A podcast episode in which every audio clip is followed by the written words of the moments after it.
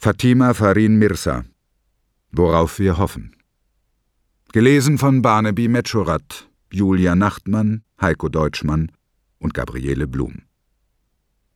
Ich werde nicht zu dir sprechen, ich werde an dich denken, wenn ich einsam sitze und nachts aufwache, allein. Ich werde warten. Ich zweifle nicht, dass ich dir wieder begegne. Ich werde zusehen, dass ich dich nicht verliere. Walt Whitman an einen Fremdling.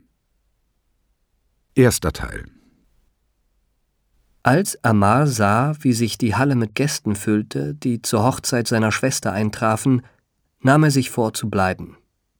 Er hatte die Pflicht, sie hier heute Abend zu begrüßen. Eine Aufgabe, für die er sich gut eignete, wie er sich sagte und es erfüllte ihn durchaus mit Stolz, vorzutreten und den Männern die Hand zu schütteln oder sich die Hand aufs Herz zu legen, um den Frauen Respekt zu erweisen. Er hatte nicht damit gerechnet, dass sich die Gäste freuen würden, ihn zu sehen, und es verblüffte ihn, wie beruhigend er wiederum den Anblick ihrer vertrauten Gesichter fand. Es waren tatsächlich drei Jahre vergangen. Ohne den Anruf seiner Schwester hätte er vielleicht noch weitere Jahre verstreichen lassen, ohne den Mut zur Rückkehr aufzubringen. Er prüfte den korrekten Sitz seiner Krawatte.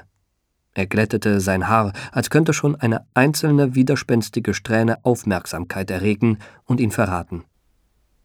Ein alter Freund der Familie rief seinen Namen und umarmte ihn. Was würde er sagen, wenn ihn jemand fragte, wo er gewesen sei und wie es ihm gehe? Der Klang der Chennai verkündete, dass Hadias Hochzeit begann. Plötzlich erwachte der Saal zum Leben. Dort im goldenen Licht der Lüster, inmitten der leuchtend bunten Frauenkleider, dachte Amar, dass es vielleicht doch richtig gewesen war zu kommen. Er würde sie alle überzeugen.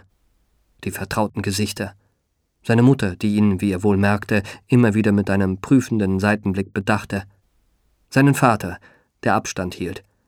Er vermochte sogar, sich selbst zu überzeugen, dass er hierher gehörte und es die natürlichste Sache der Welt war, diesen Anzug zu tragen und der zu sein, der er einst gewesen war, um heute Abend seine Rolle als Bruder der Braut zu übernehmen.